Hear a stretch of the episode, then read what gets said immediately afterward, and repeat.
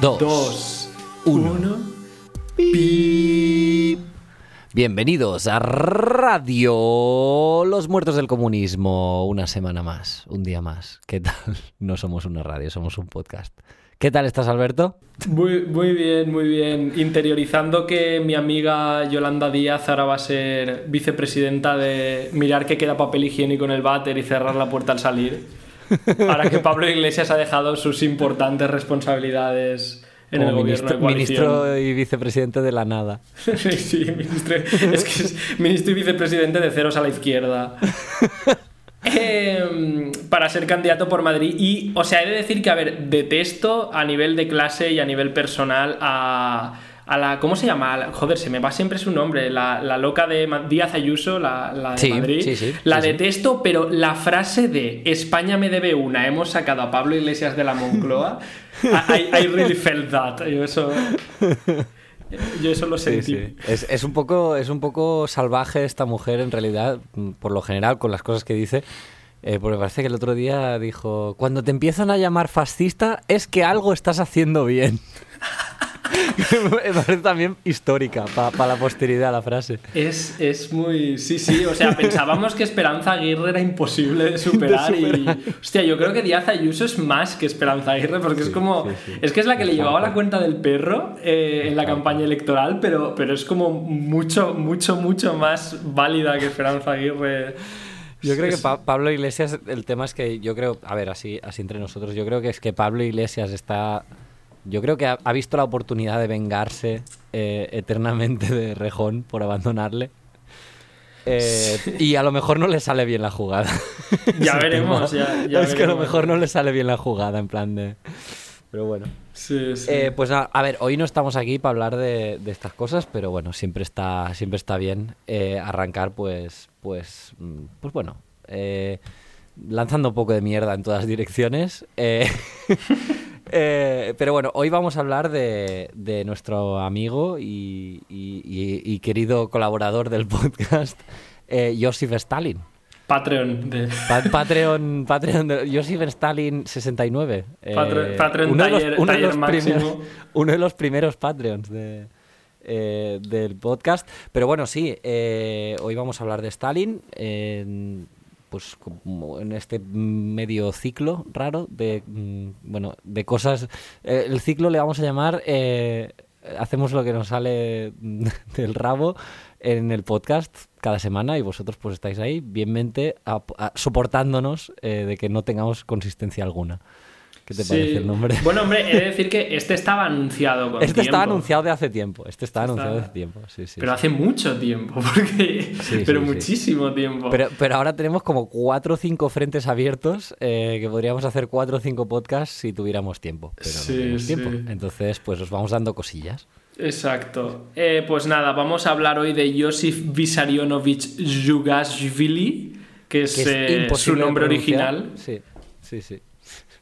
Eh, Josif Stalin para, para los amigos, camaradas y, y De hecho, demás. para los amigos me parece que también le tenían un- como un nombre como Koba. Coba, sí, un poco como, como de, pe- de perro. no de sé, perrete, de perrete. tenía- sí. Sí, sí, sí, sí, sí. Pero que en realidad quiere, eh, significa como mm, duro o, o una movida así, en plan muy, muy, muy molona. No me acuerdo, no me acuerdo, no me acuerdo qué significaba. Sé que tuvo varios motes, sé que Mm. encima tuvo como una juventud así bast- de muy joven, cuando se parecía a Sergio Ramos, era así como un, un poco un poeta romántico georgiano, eh, Sí, aunque muy sí, rápidamente se eh, entra en el marxismo revolucionario y tal. Sí, sí, sí, sí. sí. Eh, y creo que también llegó a tener una- un apodo que le venía de ahí. En fin, vamos a entrar ya en, en harina, si te parece. Sí, por supuesto, por supuesto. Vale. ¿Quién es Stalin? ¿De dónde sale? Pues antes de responder esto, em, porque, a ver, pasa una cosa, ¿vale? Que, que esto es como un disclaimer previo que yo creo que hay que hacer antes de, de entrar en materia de políticamente qué vamos a, en- a entender de, de Stalin, ¿no? Porque lo primero es decir, como ya hicimos con el de Trotsky, si queréis saber trivia sobre su vida, pues os vais a Wikipedia, que tenéis Y ahí está toda la que sí. queráis. ¿Qué año nació? Las disputas sobre los censos, eh, todo el rollo de si el calendario juliano, el gregoriano es la fecha, a ver cómo sale, etcétera. Todas esas mierdas os las podéis mirar en, Wikipedia, porque al final eso políticamente tiene, tiene poca trascendencia. Aquí estamos para, hablar de política y no para hacer ahí...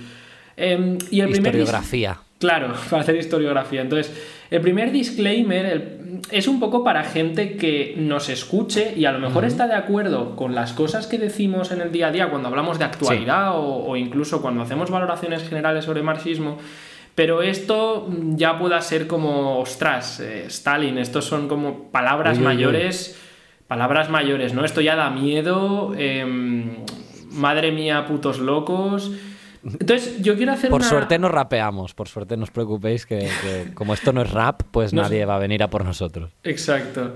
Entonces, lo que el, esto que yo quiero hacer para la gente que, y respeto al 100%, para la gente que a lo mejor de entrada esté un poco escéptica respecto a este programa, o lo que podamos decir es, en este programa vamos a tratar de ser objetivos y no vamos a tratar de, mm, digamos, contraponernos por nosotros solos, eh, por mucho que nos alarguemos, y seguro que nos alargamos, contra casi un siglo de, propaganda, de versiones contradictorias, etcétera, porque creo que no serviría para nada. La idea que llevamos en mente es daros mm, perspectivas, datos y enfoques quizá eh, diferentes a los que se suelen oír sobre este tema para que tengáis las herramientas, si esto os interesa en un grado más allá de lo historiográfico, para poder decidir por vosotras y vosotros mismos y no tener que fiaros de o me fío de mm, Alberto eh, o de un tuitero que se llama arroba eh, Joseph Stalin 1945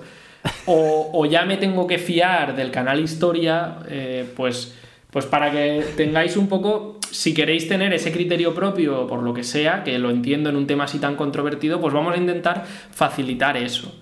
Y el primer punto en este sentido es hablar de eh, la propaganda, porque yo creo que está en general la gente progresista, la gente de izquierdas que escucha este podcast, yo creo que de entrada ya sabe que la propaganda existe, ¿no? Que no es una invención, incluso, em, no sé, el ejemplo típico que yo creo que a todo el mundo que nos escuche le vendrá a la cabeza fácil es Chávez, ¿no? Una persona que, vamos, eh, yo no sé en Latinoamérica, sé que ahí tenemos oyentes latinoamericanos, no sé cuál era la percepción allí, aquí en España...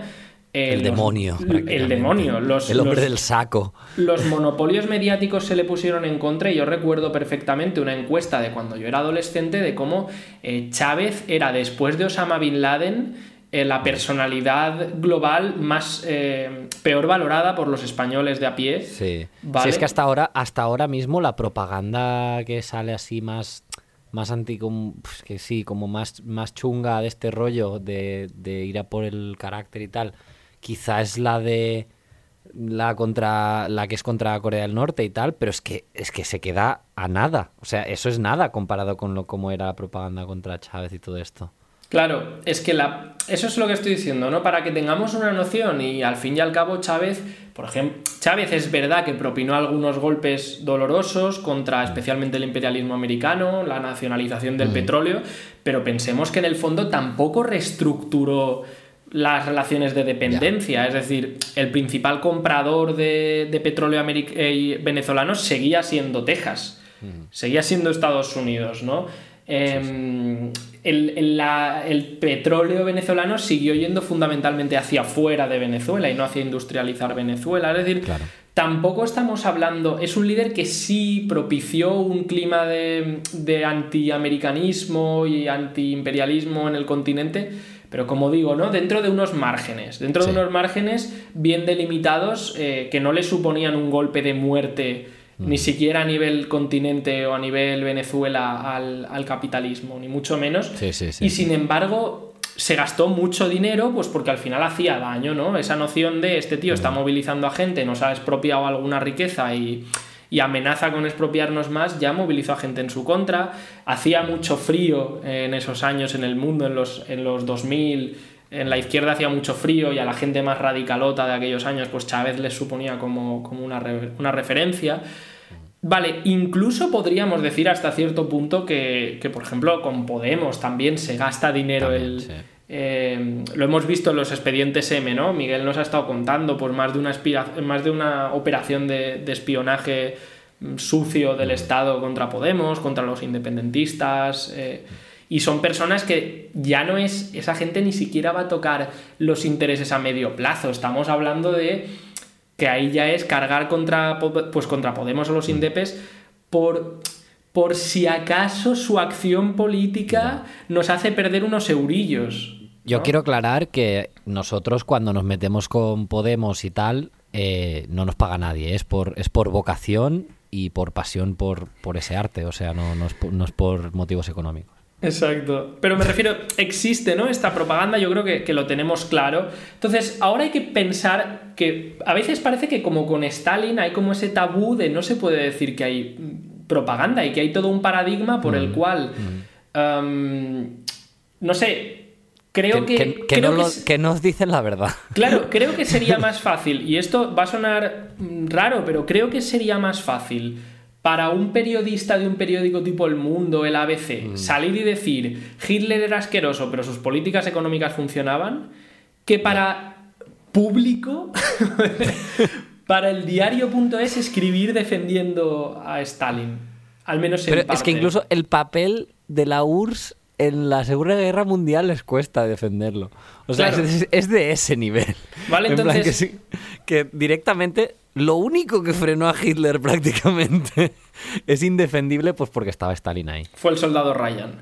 Entonces, em, claro, lo que, a lo que voy a parar es, hay un interés objetivo, incluso permanente, eh, que pervive al propio Stalin en la propaganda en su contra y tiene que ver con que Stalin, primero, es una de las cabezas más recordadas, junto con Lenin, de un movimiento revolucionario violento que convirtió un país enorme, que encima era un tapón para muchas naciones oprimidas eh, y pobres, lo convirtió en un cuartel general internacional de la revolución. Es decir, no solo en un sitio incómodo como la Venezuela de Chávez, sino un puto avispero, es decir, un sitio del que salía revolución a todas partes, del que se armaba revolucionarios en todo el mundo Em, y que formaba, revolucionarios de todo, el mundo. Es decir, mm. en, los años 30, si tú eras un, un obrero, una obrera, eh, como esta que sale en Peaky Blinders, mm. Jesse Eden, ¿vale? Que es el ejemplo que pongo siempre porque es así más o menos conocidilla. Mm. Esta mujer existió en la vida real, en la vida real, eh, bueno, no voy a hacer spoiler, pero es bastante machista la serie con respecto a la pobre. En la vida real, Jesse Eden estuvo un par de años formándose en la Unión Soviética y volvió a paliar la parda al Reino Unido, ¿vale? Entonces, Stalin era el que capitaneaba eso, era la cara de eso. Por otro lado, em, Stalin representaba para medio mundo, es decir, para todo el movimiento comunista y para buena parte del movimiento obrero, porque en el PSOE de la Segunda República mm. había filo-estalinistas, había gente a la que le hacía gracia Stalin y la URSS, ¿no? Mm. Stalin era eh, la cabeza, el, representante de un movimiento que estaba a la cabeza de las luchas más avanzadas por el derecho al voto femenino, por la igualdad racial y por supuesto por todas las movidas laborales ¿no? que conocemos hoy en día. Entonces, eh, y era un poco el que le daba sustento político a todo eso. Por otro lado, eh, para los movimientos de liberación nacional, Stalin era el padrecito de los pueblos, ¿vale? Que le llamaban entonces, eh, que es bastante cursi, pero, pero sí que, se le, sí que hubo, ese, hubo ese rollito, ¿vale? Mm, y que tenía que ver con que dentro de los, de los eh, seguidores de Lenin, vamos a llamarlos de momento, Mm, Stalin era con diferencia, como había sido comisario de naciones en, la, República Soviética rusa y en la temprana Unión Soviética creo que también, Stalin era un tío que tenía especial sensibilidad con el tema de las naciones oprimidas, de las distintas nacionalidades. él era georgiano, él no era un gran ruso. Él no era un gran mm, ruso. Mm, no, gran ruso, por cierto, no es un calificativo, es que es los rusos, es como la, la etnia la etnia barra nación dominante en el imperio ruso se llamaban gran rusos. que sean los rusos más altos. no, ni que, ni que sea en plan, no, Stalin no fue un gran ruso. fue un, georgiano medio valor, ¿no? Em, dejando al margen eh, un poco este tema, ¿no? Entonces, existe, existía, eh, y claro, hasta cierto punto, autorizar eh, en retrospectiva la figura de Stalin es autorizar pues, la construcción de la Unión Soviética a sangre y fuego en un panorama internacional muy jodido en un momento además muy incómodo sobre el que a los imperialistas les gusta pasar por alto excepto para hablar de la moda vintage y los sombreros con plumas y el art déco, porque recordemos que cuando la Unión Soviética estaba haciendo la construcción socialista y empezaba a dar empleo, zapatos a todo el mundo y estas cosas, en el resto del mundo era el crack del 29, una crisis de sobreproducción sin precedentes que claro, en la URSS no tuvo lugar porque como no había sobreproducción, pues tampoco podía haber crisis de sobreproducción. Em, y que. Gatsby. Eh, claro, e, y es como en, la URSS, mientras en el resto del mundo pues tonteaban con el fascismo los distintos gobiernos, o sea, hablamos de gobiernos demócratas, demócratas, eh, demócratas burgueses occidentales, guiñándole los ojitos a, a Hitler y a Mussolini porque habían acabado con los comunistas, pues claro, la Unión Soviética estaba afianzando eh, muchos temas de igualdad racial, igualdad de género, que estaban muy puestos en cuestión en la época. Eh, de nuevo, aquí podéis encontrar mil referencias. Si os, mola, os molan las referencias así del rollo afroamericano y musical, eh, Paul Robson estuvo en la URSS en los años 30 y es un poco cuando el tío se convence de verdad de hacerse comunista, o del que ya hemos hablado alguna vez aquí, el Harry Haywood, que tiene la autobiografía suya es chulísima. ¿Vale? Eso no podemos imaginar, a día de hoy no hay un equivalente. Una persona que no, lo viviera, no, no, yo no soy capaz de imaginar lo que supone tener un cuartel general de la revolución, un sitio en el que hasta los revolucionarios chinos o africanos que no sean comunistas, que son solo nacionalistas revolucionarios, tienen una academia. Y... Les formaban en, técnica militar, en gestión económica, en... eso es inimaginable hoy, hoy en día, ¿no? Entonces, eh, esto está ahí por otro lado, ¿vale? Y, bueno, eh, y por otro lado está la propaganda desde dentro. Y aquí yo entiendo que habrá gente que ya diga, madre mía, estos están tan locos que hasta la URSS se les queda corta, ¿no? Son más papistas que el Papa. pues sí. Pues sí. No, pero... Pero por ser claros, a ver, cuando Stalin eh, se muere, cuando Stalin la palma y acaba subiendo al poder Khrushchev, y dice este famoso informe secreto, em, el 20 donde, donde, pone a parir a, Stalin a unos niveles que van más allá de lo que la historiografía moderna diría. Es decir, habla de monstruos sin inteligencia. Lucía se sabe la lista de. Es una pena que hoy no esté porque ya se sabe toda la lista de insultos. Era en plan. Una mula humana. eran rata de dos patas. Eh, en fin, era un, un, un, roast de estos loquísimos, ¿vale? Sin, sin, ningún contenido político realmente. Y aquí diréis, bueno, ¿y qué interés va a tener la Unión Soviética en rajar de, su líder muerto? Todos eh, hemos visto peli donde Stalin estaban todos tan cagados que comprobaron si se había muerto o no. A ver, vamos a ver. Cuando tú. Aquí hay un tema que lo hemos visto en la teoría, pero hoy lo vamos a ver en, aquí lo vamos a ver en un momento en la práctica. En, los, en los, capítulos donde tratábamos el estado de la revolución, ya vimos que Lenin insistía mucho en esto de la lucha de clases continúa bajo el socialismo, solo es un cambio de, poderes, ahora la clase obrera tiene las armas y la legitimidad la violencia es humano, pero los burgueses siguen por ahí pululando. vale. Una cosa que quizá ellos no se veían venir tanto, pero que fue un poco eh, un factor fundamental eh, mm. durante todos estos años y el que acabó componiendo la base social con la que Khrushchev llega al poder y por la que se caga en Stalin, es eh, lo que se llama la nueva burguesía, ¿vale? Que es Voy a poner ejemplos. Ahora no me acuerdo, hay un libro del Partido Comunista de China contra Khrushchev que se llama Acerca del falso comunismo de Khrushchev, que es interesante porque hay un momento donde relata casos de prensa soviética, ¿vale? De distintos nuevos burgueses de estos, ¿vale? Y los nuevos burgueses es, pues yo qué sé, yo soy el... ¿no? En realidad. ¿Eh?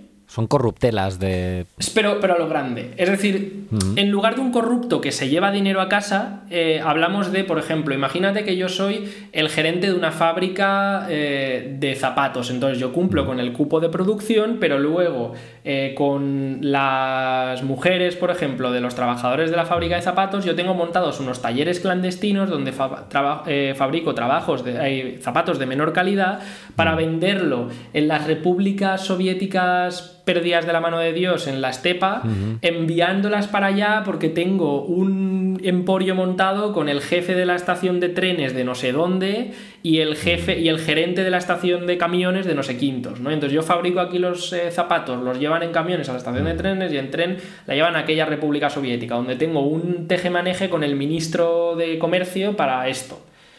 ¿Vale? Entonces, al calor, digamos, eh, al, calor de, trepar en el Partido Comunista, de mm, reprimir a otros, etc., eh, hubo un montón de gente que supo maniobrar durante las purgas, que, luego, que luego lo trataremos muy por encima, pero que supo maniobrar durante unos momentos de, en el que Stalin trató de impulsar eh, campañas internas para depurar elementos corruptos y demás.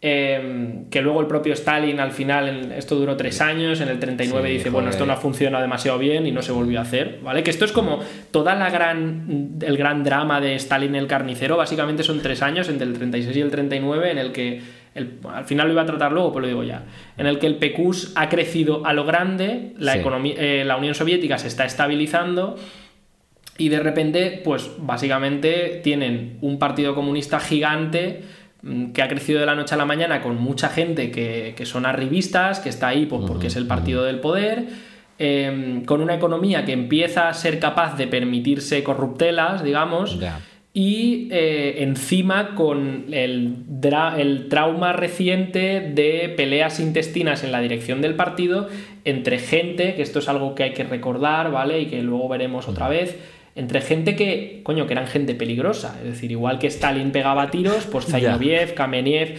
Trotsky, venían de, venían de pegar tiros y eran gente de pegar tiros, ¿vale?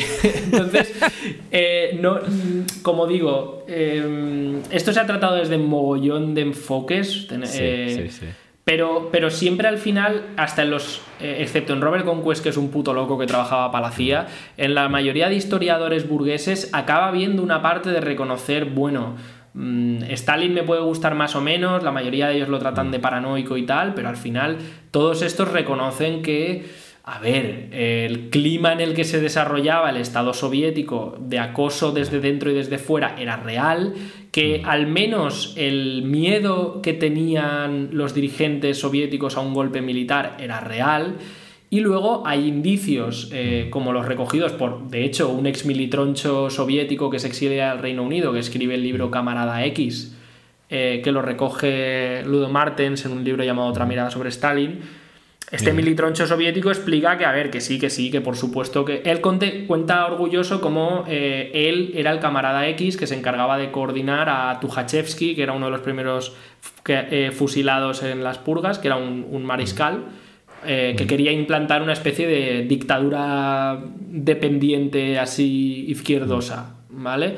Sí, a ver, es, es, lo que decías antes, que había mucha gente chunga y que había que tener en cuenta que, es que además eh, se había nutrido mucho el partido en, en, esos, en esos años iniciales y tal, de simplemente cooptar a Peña, que pues que no tenía mm, pues por qué estar a favor de la ideología comunista y de tal, simplemente que se encontraron ahí, es como, bueno, pues yo soy, mm, a mí se me da bien esto, o soy coordinador de minas, o soy eh, pues un militar de rango medio alto, y pues ahora mi general pues tiene un, un de este político o lo deja de tener o de golpe ahora o sea que es gente que, que no tenía no estaba digamos en muchos casos salían de, de, de, la sociedad anterior.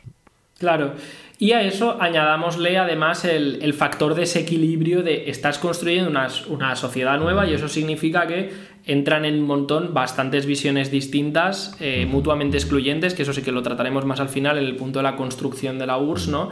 Donde, igual que Stalin, eh, llega un momento que dice, vale, o los purgo o me purgan y el, el país se va a la mierda, hay otros que están pensando lo mismo. Y la única diferencia es que como no ganaron, pues hoy no podemos hablar de el mártir Stalin, que era igual de bueno que Lenin, y el malvado Kameniev o el buenísimo Kameniev que convirtió la Unión Soviética en una colonia americana. ¿no? Entonces, volviendo, volviendo un poco al redil, el tema al final es que eh, la Unión Soviética, muerto Stalin, no es una voz eh, independiente que uno pueda tomar como referencia, ¿vale? Porque Mm, no, porque simplemente Khrushchev purga un par de veces al comité central y a todos los comités intermedios del partido, precisamente porque él lo que está representando es a una capa que, aprovechando un poco la autocomplacencia de los comunistas, em, al ganar la Segunda Guerra Mundial, eh, al más o menos avanzar exitosamente en la construcción socialista y bajar la guardia, hay una serie de gente, de burócratas en el partido, claro, que están en plan, ¿y lo mío qué? ¿No? Que están un poco hartos ya de este celo ideológico, están un poco hartos de que a su coleguita, que sí, que es un poco pillo, pero que al final es el gerente de no sé qué y es una que se está pillando y yo estoy aquí deslomándome y nada. Claro, no, y, gente, que, gente que directamente tiene colegas en esos círculos y dice, bueno, es que tampoco son mala gente. Estos al final son, son eh, un poco los, mismos círculos que pueden generarse en las tramas de corrupción eh, burguesas, ¿no? Con empresarios, lo de siempre, financiadores y financiados, ¿no? Corruptores y corrompidos.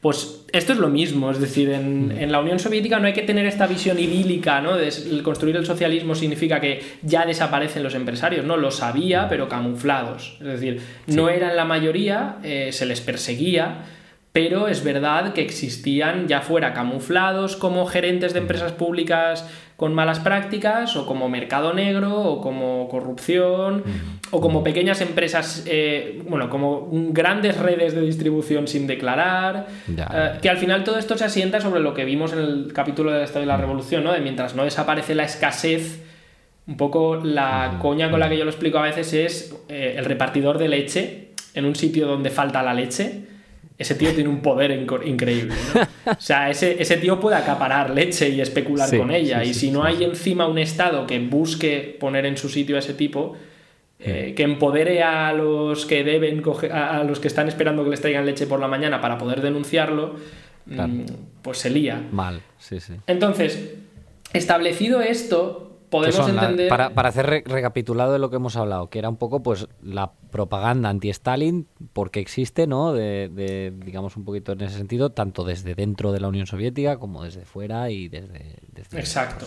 Entonces, básicamente, la carga. No sé, si querías comentar, perdón, no sé si querías comentar algo de. Eh, también sobre decir que, a ver, que es que no somos tan raros.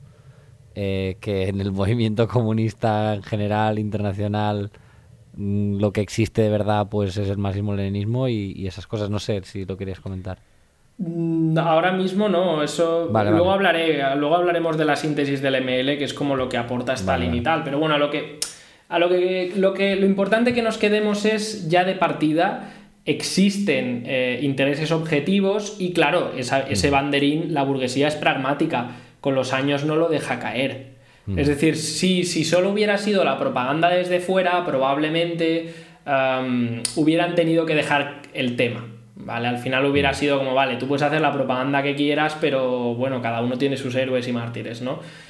Pero llega un momento en el que si te lo ponen en bandeja, es decir, si puedes sacar y decir, no, no, no, porque durante un momento en la historia lo mainstream fue que fueras comunista estuvieras a favor de la URSS, pero Stalin era como un tabú, era como una cosa aparte, ¿no? Entonces, para que entendamos que esto no es en plan así, em, este Khrushchev, eh, Khrushchev tan honesto que rompió con... No, es decir, Khrushchev perseguía una agenda política de eliminar a medio partido, como aquel que dice, eliminar sobre todo los elementos más críticos con, la corrupción, con la burocratización, etcétera, porque él sí que perseguía una agenda, eh, conscientemente o no, pero una agenda que, iba encaminada a restaurar el capitalismo, ¿vale? Que iba encaminada, a lo mejor pintado de rojo o como fuera, pero que él, lo que buscaba al final era un régimen donde él mandara, no le movieran la silla em, y sus amiguetes pudieran pillar.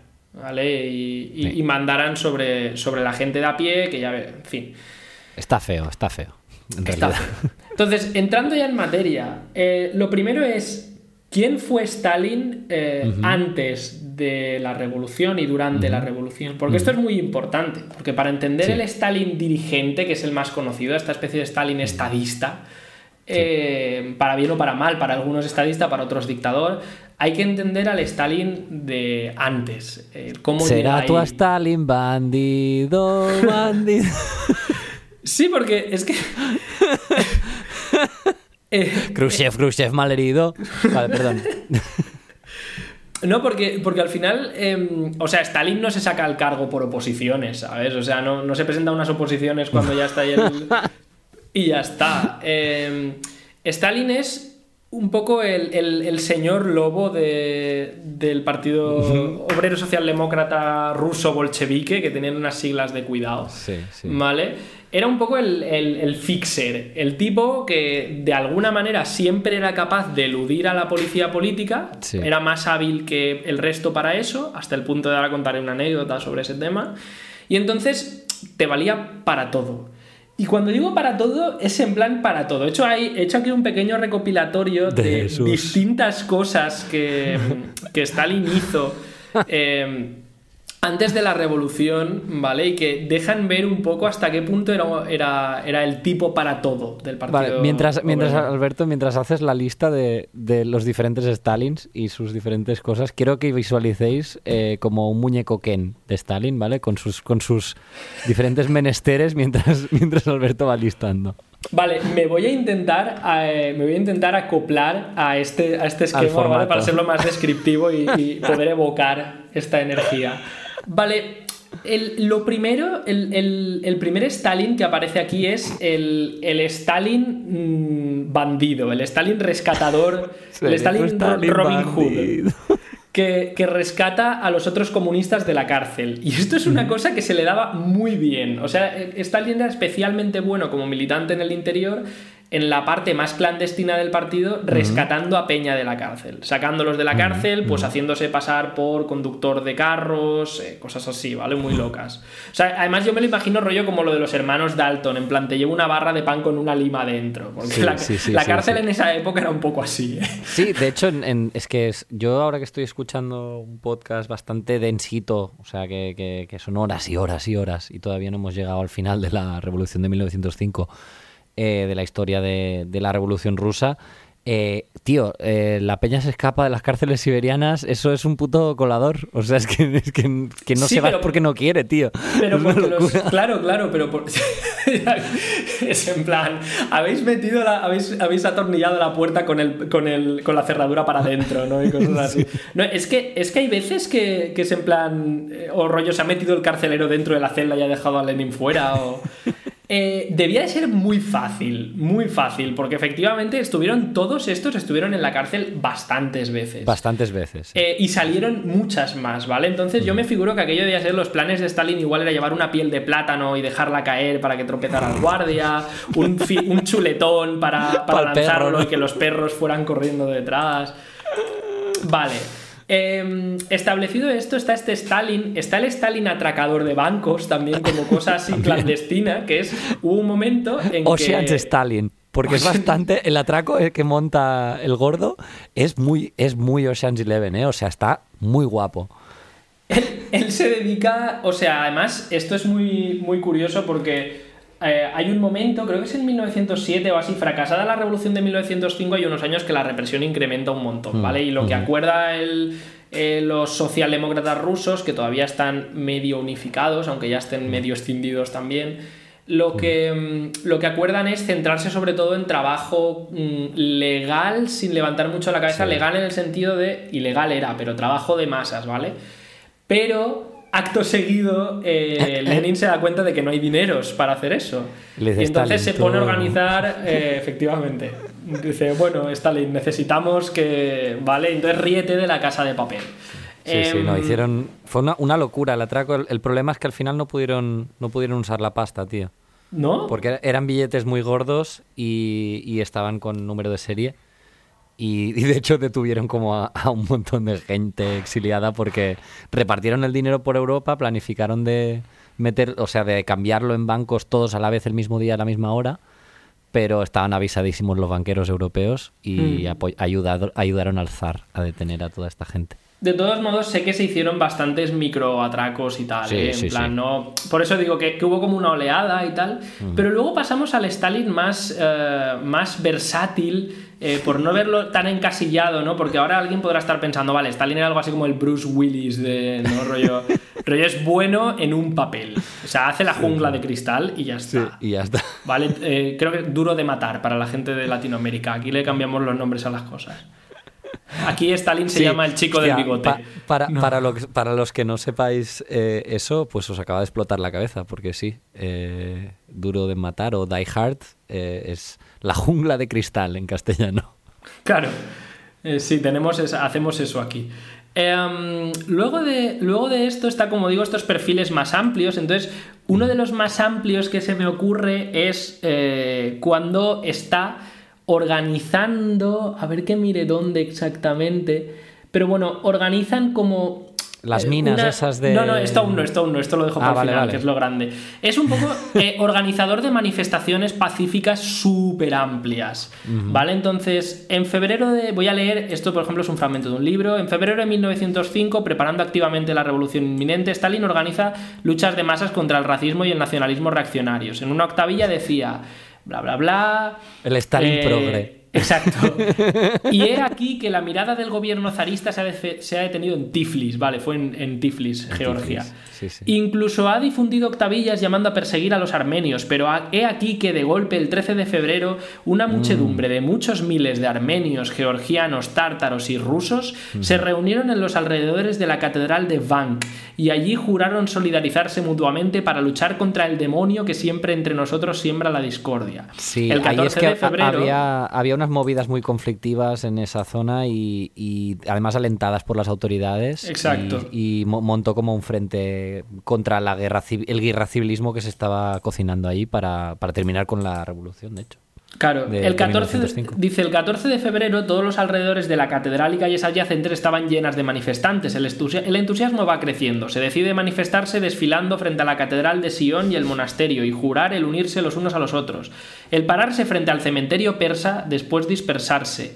El entusiasmo de la multitud iba aumentando constantemente. La energía revolucionaria acumulada buscaba exteriorizarse. Nuestro comité aprovechó las circunstancias para organizar un acto con, pequeño núcleo, con un pequeño núcleo dirigente. Este núcleo, con un obrero de vanguardia a su cabeza, se puso en el centro y con una bandera roja improvisada encaramado a las espaldas de los manifestantes pronunció un discurso afirmando la necesidad de derribar el zarismo y el capitalismo y llamando a los manifestantes a luchar bajo la bandera roja de la socialdemocracia. Viva la bandera roja, respondió la muchedumbre.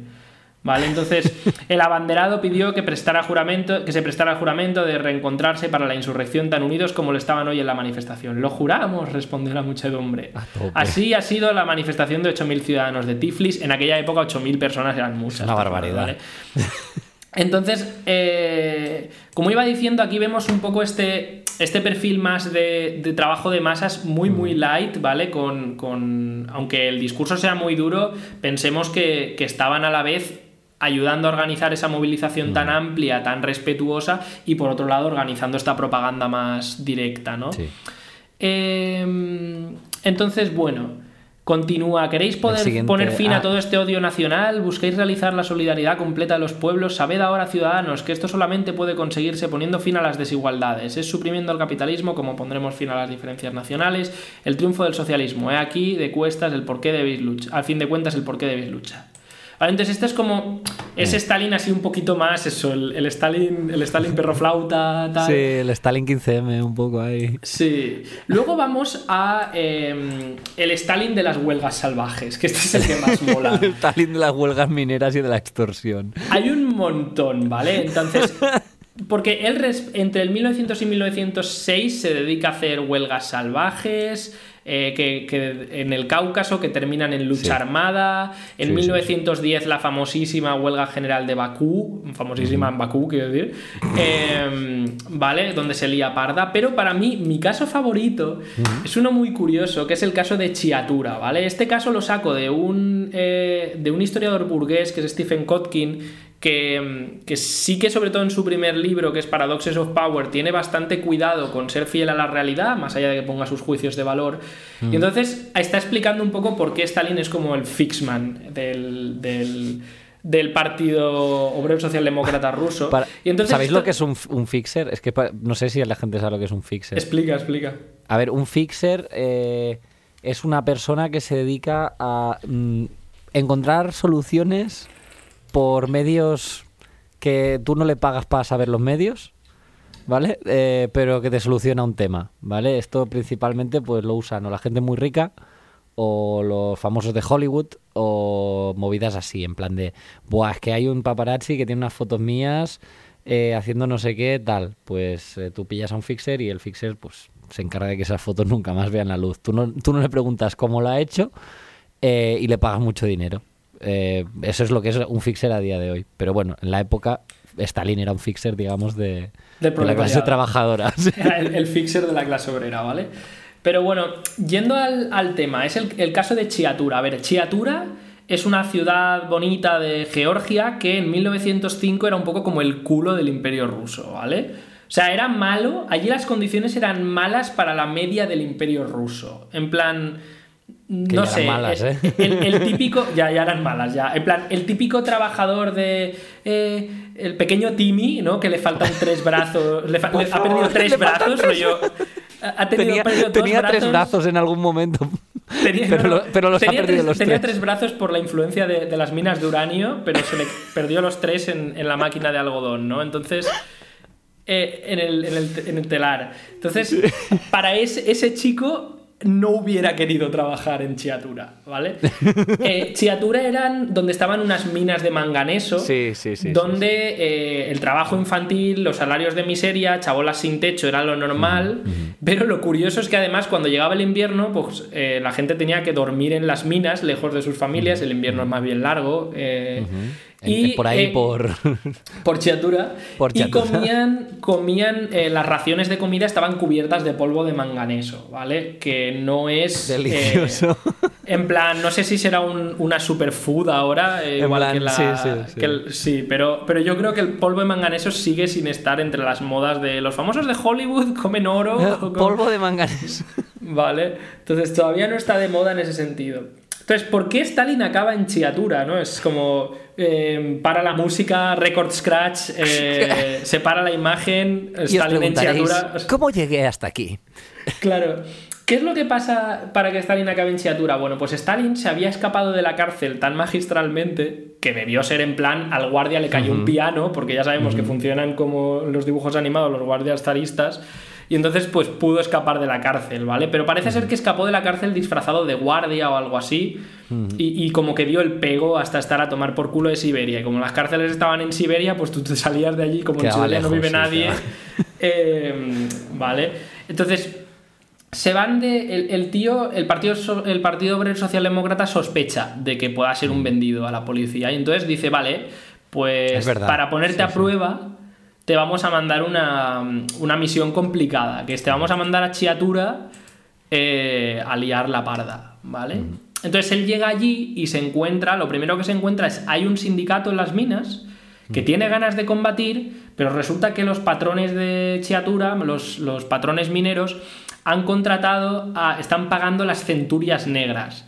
Las centurias negras era uno de tantísimos movimientos reaccionarios armados de, la ep- de, la- de principios del siglo XX que, bueno, luego en muchos otros países dieron lugar a los fascistas, ¿vale? En España Sí, teníamos el pistolerismo también, o sea, son fenómenos que normalmente están formados por elementos de capas mm, populares, lumpen y tal, que por algún motivo eh, algo les falla en la cabeza y que quieren, eh, en plan, quieren defender al patrón a toda costa, ¿vale? Y llega un momento que les parece pues que tanta huelga genera inestabilidad o que este tipo de cosas y entonces eh, están dispuestos a llegar a lo que sea, mucho pequeño patrono también, eh, con miedo a la revolución social, Sí, etcétera, o, si- ¿no? o simplemente que les pagan bien. O que les pagan, lumpen a los que les pagan. Entonces las centurias negras eh, eran eso en Chiatura y en Rusia en general, ¿vale? Eran zaristas locos.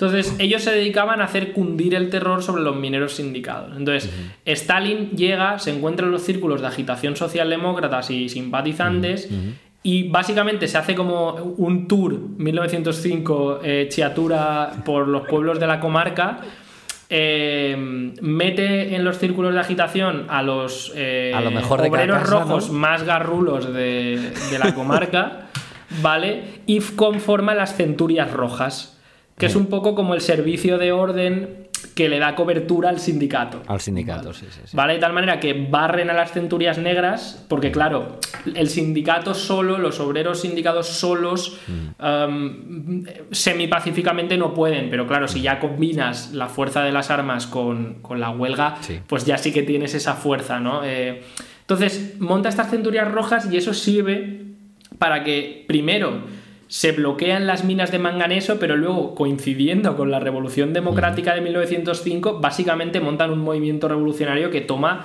toda la comarca, o sea, toda la comarca minera, ¿vale? Toda la cuenca minera. Entonces, esto es como uno de los casos así más, más locos, de, de cosas muy gordas que monta... Hay, uno de los colegas de esta época, me parece que es uno de ellos que, que estaba haciendo una bomba, no sé qué, y le peta en, en los ojos y, en plan se queda un mes eh, que, no se puede mover porque tiene los ojos reventados y, tiene como, no sé, trozos de bomba por todo el cuerpo, pero después, al cabo de tres semanas no sé cuánto, unos meses, eh, pues vuelve, vuelve a fabricar bombas.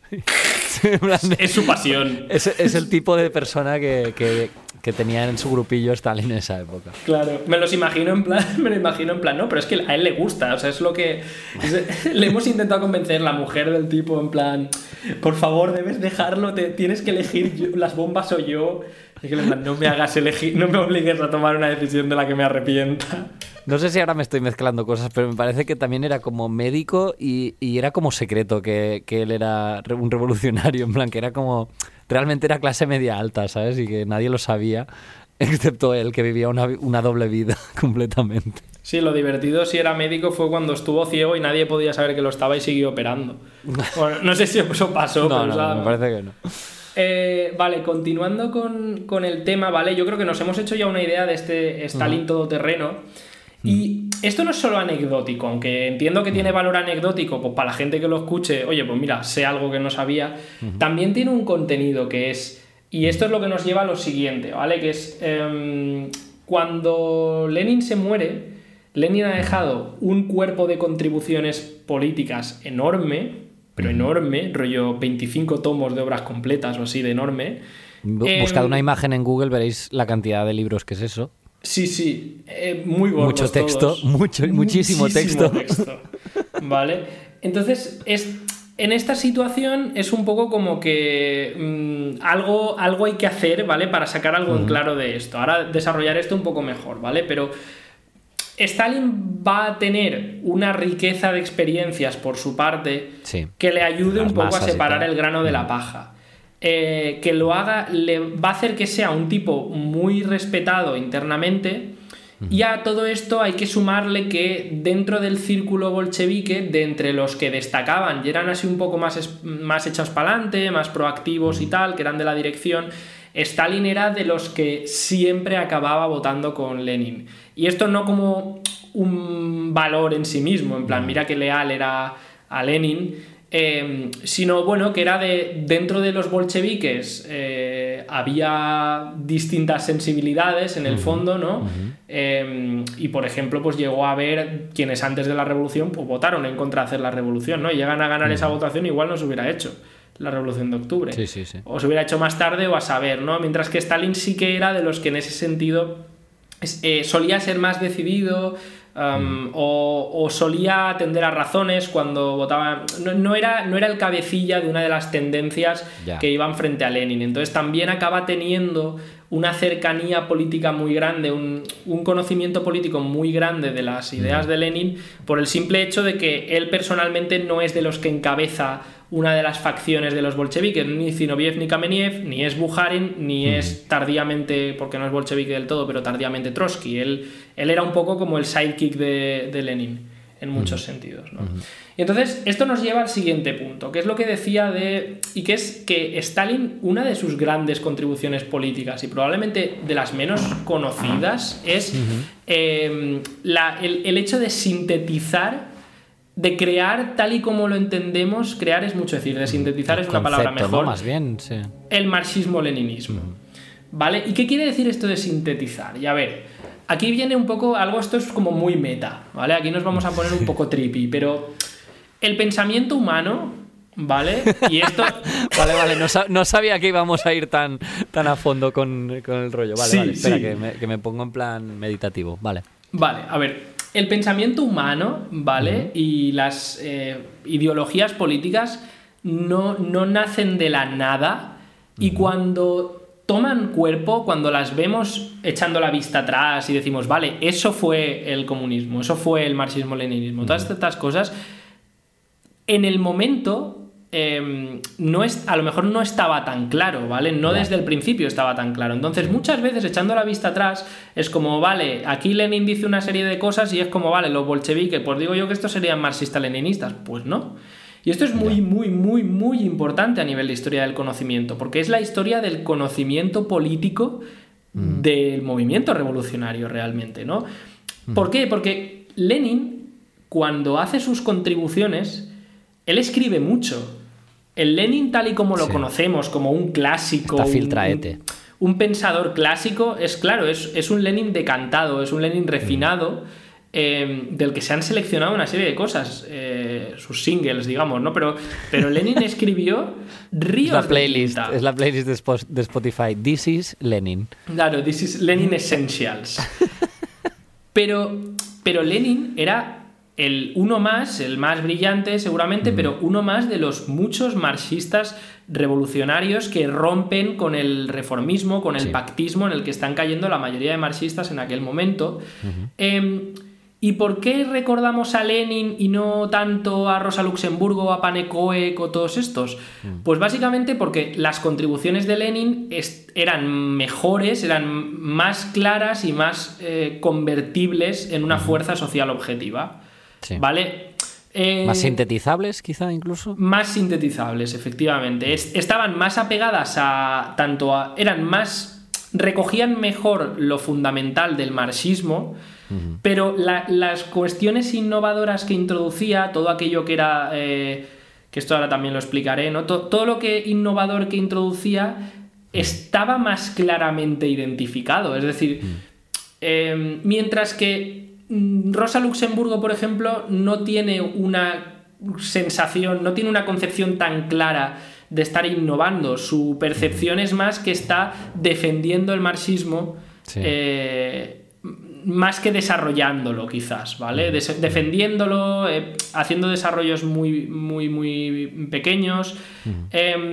Hubo otros pensadores, tipo los comunistas de izquierdas y demás, en muchos sentidos están rompiendo con, cosas clave de Marx y acercándose más al anarquismo y, tal. Entonces, eh, Lenin tiene un poco el, conjunto de, características que hacen que junto a, toda la experiencia, a la muy rica experiencia revolucionaria bolchevique y aprendiendo de ella, em, salga un corpus teórico muy interesante. Ahora bien, la mayoría de comunistas de la internacional comunista para cuando Lenin se muere no sé si se hablaba ya de marxismo-leninismo, creo que no. Se hablaba de marxismo revolucionario hasta donde yo sé, o de comunismo.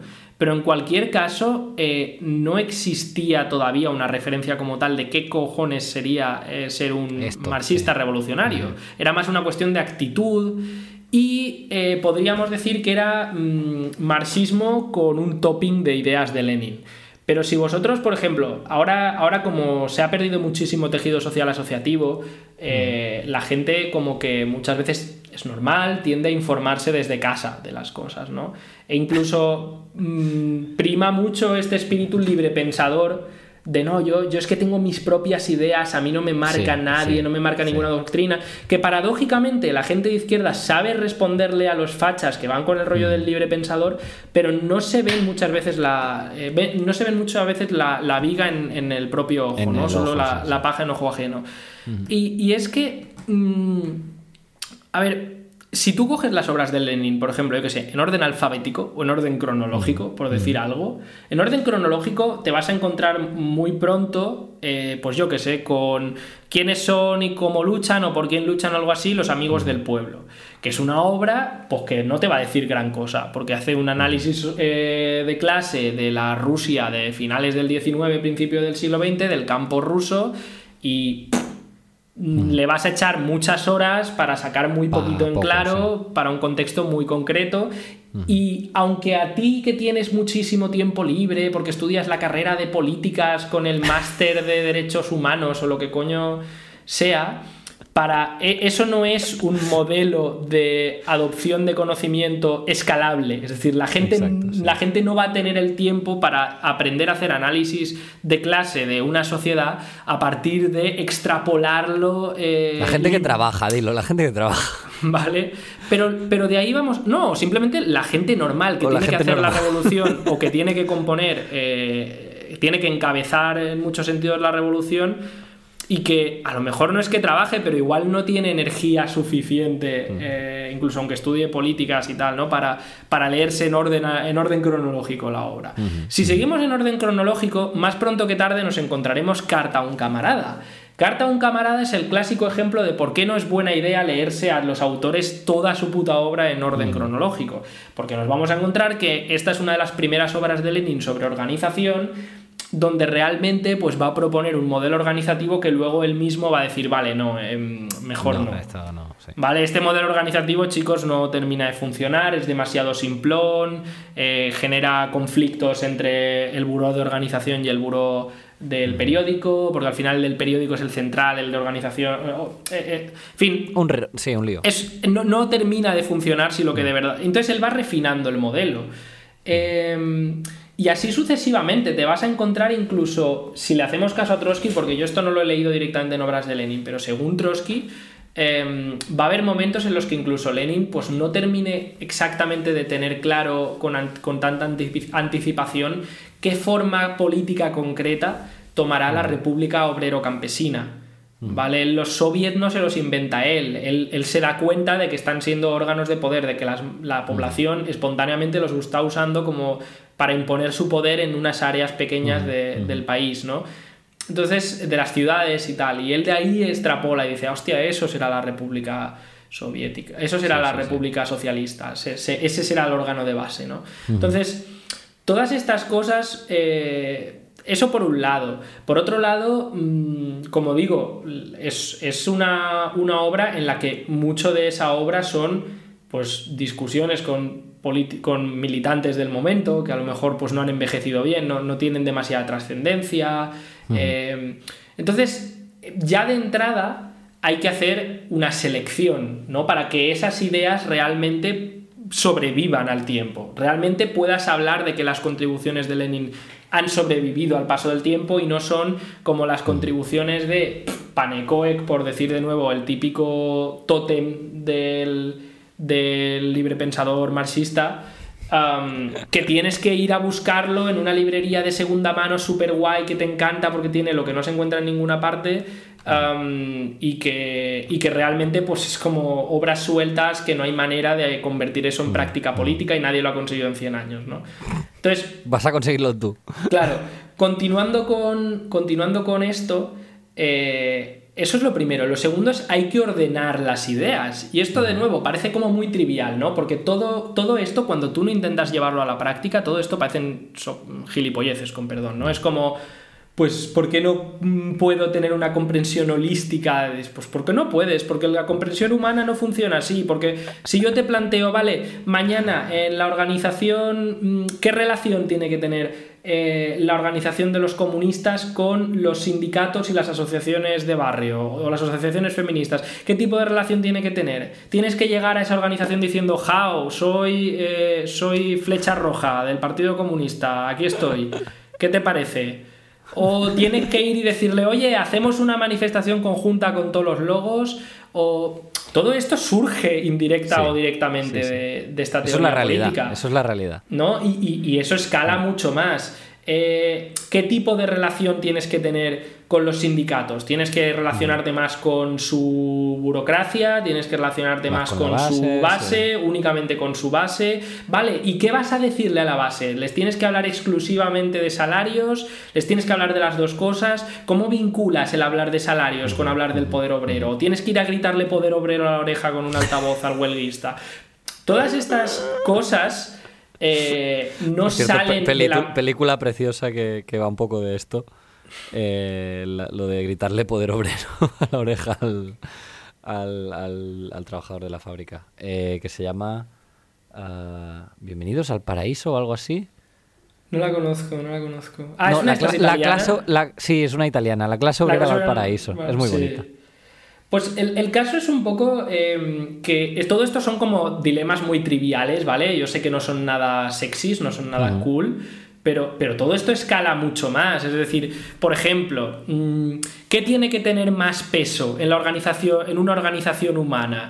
¿Tiene que tener más peso los elementos democráticos o los centralistas? Vale, eh, ¿y cómo se realizan los elementos democráticos sin centralismo? ¿En qué medida tienes demo sin tener gracia, ¿no? ¿En qué medida tus decisiones, tus debates valen de algo si no se pueden ejecutar? Y eh, cómo... Todo esto son, son reflexiones, joder, profundas. Y lo mismo pasa a nivel global, ¿vale? El imperialismo. Mm.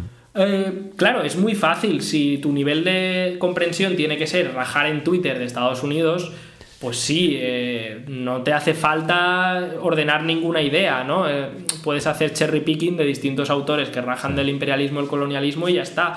Pero si verdaderamente quieres entender cuál es la dinámica entre las multinacionales y los estados de las potencias imperialistas, cómo son las dinámicas de las democracias burguesas, qué tipo de relación se establece entre mm, la pasividad política de los eh, líderes, de, los militantes comunistas y su cooptación y neutralización como elementos revolucionarios, convirtiéndolos en reformistas de facto. Todo esto son cosas que, que, parece que, joder, mm. a veces parece como que esto es muy fácil, ¿no? Y, coño, no, todas estas cosas cuanto más rascas más complicadas son. Entonces, otra de las grandes tareas cuando se muere Lenin es decir, vale chicos, aquí han pasado muchas cosas. El calvo ha mm. escrito mucho, pero además... Eh, el calvo los gatos. El calvo los gatos ha escrito mucho, pero además en la revolución hemos vivido tela de cosas y hay que, hay que digerir un poquito esto, ¿no? Mm. Y sobre todo también para poderlo compartir. Claro.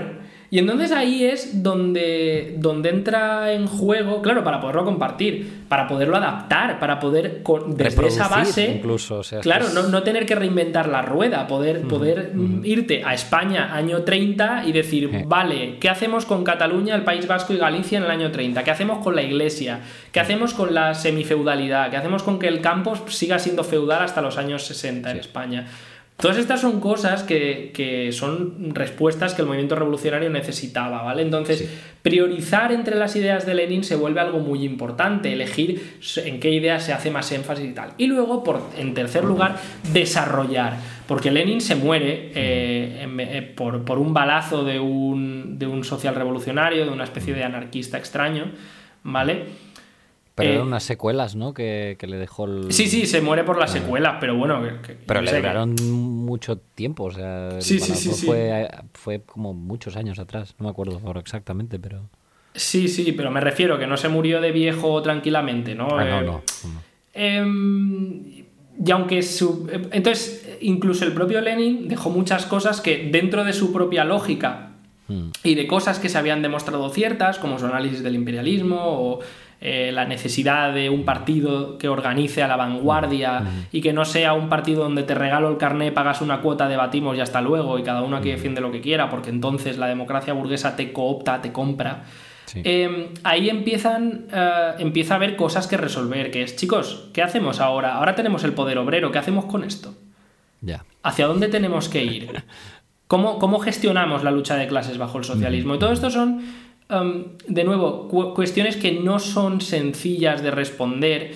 Eh, lo mismo con muchos otros temas que no acababan de haber funcionado, como de nuevo en los países imperialistas, pues cómo hay que enfocar mm, el tema de los sindicatos, porque en la Rusia zarista los sindicatos eran casi sindicatos de, de o sea, eran asociaciones de obreros de una empresa que no tenían jefecillos ni nada, o sea, el fenómeno de la burocracia sindical y los sindicatos de millones de personas mm. era ajeno a la Rusia soviética, ¿vale? Mm. Muchas veces estaban construidos alrededor de los socialdemócratas, entonces esa división no existía, todas estas cosas hay que encontrarles respuesta, eh, entonces todos lo van a intentar, va a empezar a haber una, una carrera entre los dirigentes bolcheviques por ver un poco quién es el que mejor condensa esas ideas.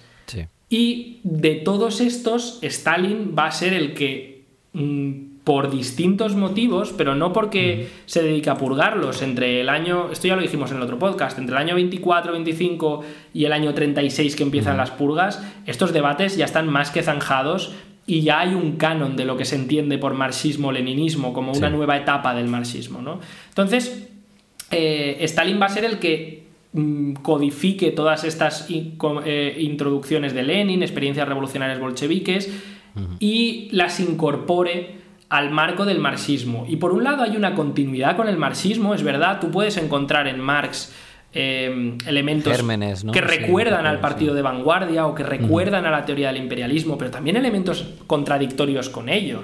Es decir, no olvidemos que las tácticas de la Segunda Internacional de elecciones y huelgas y se desarrollan a partir de consejos de, Engels. Y no es porque Engels fueron vendidos, es porque el momento político que él vivió daba para poco más, ¿no?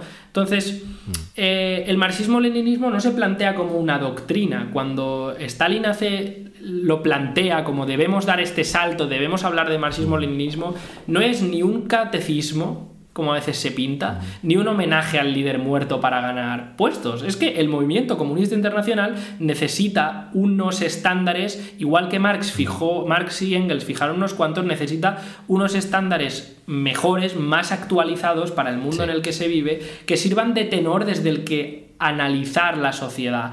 Y a mí me hace mucha gracia ver hoy en día gente que se declara marxista pero no leninista. Porque a mí la pregunta que me lleva es, ¿y eso qué significa?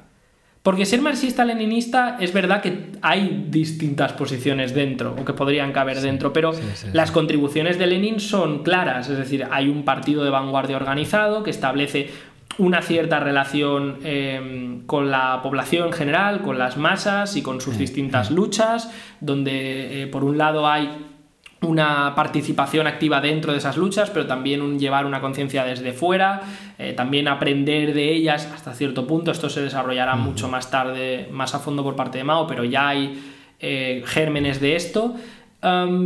y también hay una posición respecto al Estado y la naturaleza del, Estado, eh, sea o no democrático burgués, respecto al imperialismo, respecto a las consecuencias, las consecuencias de que exista una economía imperialista eh, de cara a la economía, de cara al desarrollo que eso permite tanto de una aristocracia obrera en, los países imperialistas como mm, un estancamiento general progresivo de la economía que estamos viviendo ya ahora en su máximo apogeo. Claro, cuando alguien dice, no, yo no soy marxista-leninista, yo soy solo marxista, a mí la sensación que me da es, no, yo quiero decir que soy marxista, quiero quiero sentirme del club, quiero decir, yo me, gusta Marx, he leído a Marx, me gusta, me gusta lo que dice, reconozco que existe la lucha de clases y demás. Reconozco incluso que hace falta una dictadura del proletariado y algún tipo de revolución, pero simplemente ni tengo propuesta ni pienso trabajar lo más mínimo por obtener una respuesta a, cómo resolver ese problema. Y lo siento, pero eso nos lleva a, es que... Es la sensación que da. Entendemos que no todo el mundo que... no, no, por supuesto, por supuesto. Eh, que, yo creo que en muchos casos es, más una cuestión de desconocimiento de la realidad de, lo que ha sido la historia del movimiento comunista internacional y de lo que es a día de hoy el movimiento comunista internacional. Porque yo me lo encuentro muchísimo también. Yo conozco un montón de gente y, pues, por, por mis cosas, ¿vale? Conozco a un montón de gente que, pues, que, es que quiere luchar, que quiere hacer cosas, que quiere cambiar las, cosas, eh, pero en muchísimos casos es como, bueno, oye, y tal, y, y, y, por qué no hacemos esta movida o por qué no tal? Uy, no, bueno, yo es que no me quiero comprometer a nada porque pues todavía tengo que estudiar todo lo que, todo lo que me ofrece el, el marketplace de, de, las ideas, ¿no? Y, y, quiero elegir pues mi teoría revolucionaria favorita. Y es como, bueno, Claro, no, a ver, si, yo entiendo, o sea, y, reformulo, yo me estoy refiriendo a gente que um, está empecinada en esto. Es que ha habido gente que ha hecho su carrera académica y aún así eh, y, ha vivido, y ha vivido a costa de soy un marxista no leninista. ¿Cómo se llama el tipo de los podcasts este que se murió ya? ¿Mark Fisher? O algo sí, así. Mark Fisher, Mark Fisher. Mark Fisher es, es, eso en el fondo, es decir, es, vale, eres marxista no leninista. ¿Y eso qué coño quiere decir? ¿En qué se ha traducido tu, tu, política de marxista no leninista? ¿A dónde ha llevado? ¿Es Izquierda Unida, el marxismo no leninista? ¿Es Jeremy Corbyn? ¿Es, es un club de debate? ¿Es eh, una corriente de Twitter? Es, es, una, es una cosa que está por. Es una cosa que está por responder, ¿no? porque Porque ya digo, eh, ojo, esto sin. Y esto nos lleva a la segunda parte. Naturalmente. El hacer una síntesis del marxismo, eh, sintetizar el marxismo-leninismo, el tratar de proponer una etapa nueva, naturalmente eh, también acartona algunas ideas. Porque, pero, pero es que las ideas funcionan así, por eso decía, nos vamos a poner muy meta, nos vamos a ir al tema del pensamiento humano. es, que, es que la historia no la hacen Mark Fisher y sus podcasts. No la hacemos los muertos del comunismo. La historia la hace la gente normal cuando hay un día que se cansa y dice hasta aquí. Y la habilidad de los políticos de la clase trabajadora es encontrar la manera de que cuando la gente se cansa y diga hasta ahí, se encuentre la mesa puesta y se encuentre las herramientas suficientes para que de verdad sea hasta aquí y ya está. ¿Vale? Y ese es un poco el, Me estoy poniendo profundo, pero... Eso es el marxismo-leninismo. Bueno, eh, gracias por haber escuchado el podcast y nada, nos vemos. Ya, está, nos vemos. Por cierto, con esto...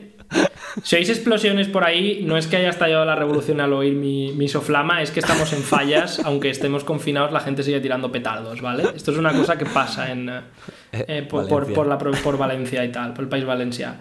Em, bueno, en todo el país valenciano, no sé si es sobre todo algo de, Valencia provincia, creo. Oye, te, iba a decir también, eh, te iba a decir aparte, eh, que, quiero decir que hemos, llegado a un punto bastante guay. No sé si quieres hacer un, episodio de dos partes, porque esto nos va a quedar larguísimo. Sí, sí, lo, lo, acabamos si puedes y lo publicamos en dos partes.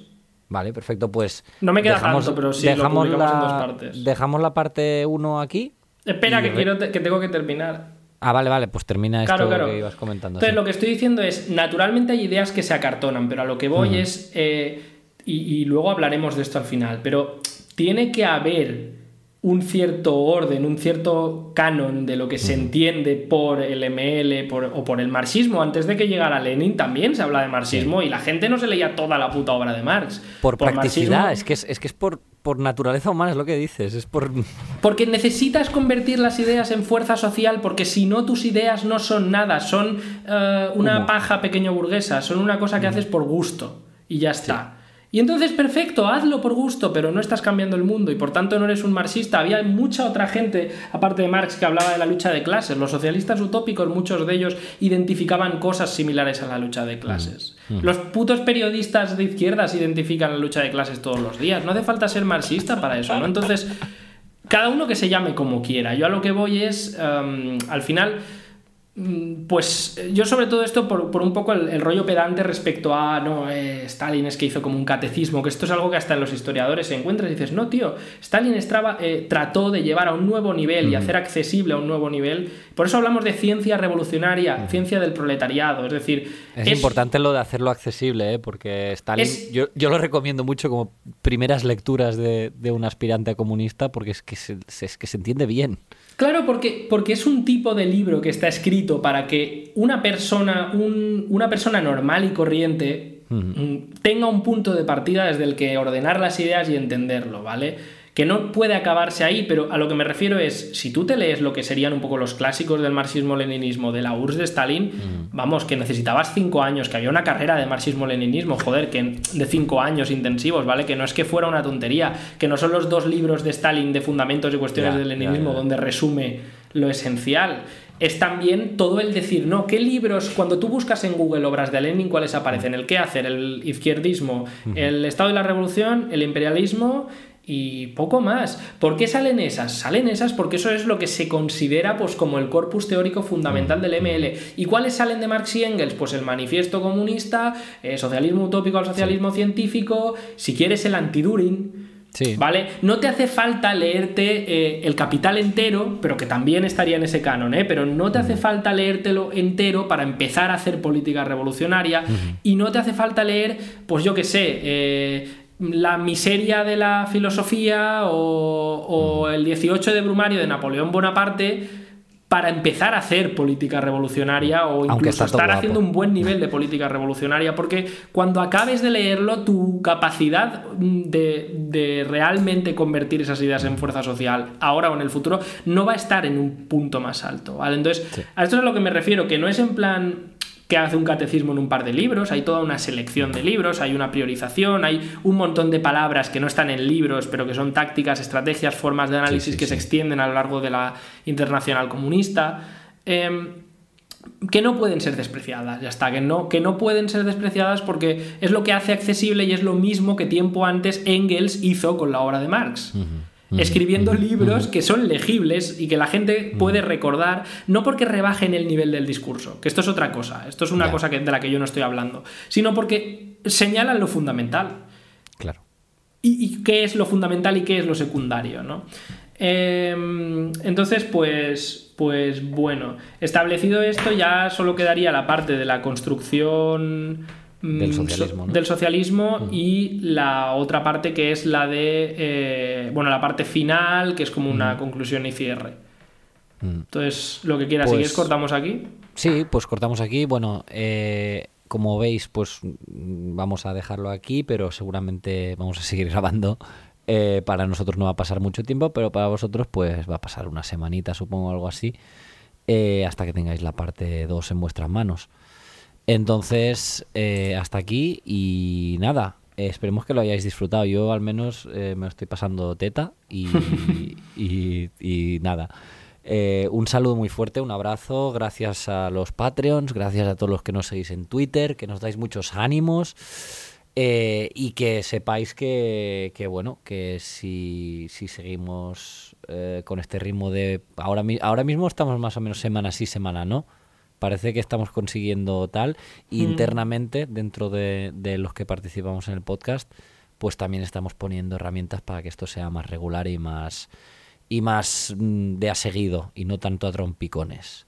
Entonces, nada, Alberto, ¿te quieres despedir de esta gente? Pues sí, nada, pues un abrazo muy grande, gracias por escuchar nuestras divagaciones y, y esperamos que lo disfrutéis y ahora grabar la segunda parte. Perfecto. Y viva Stalin.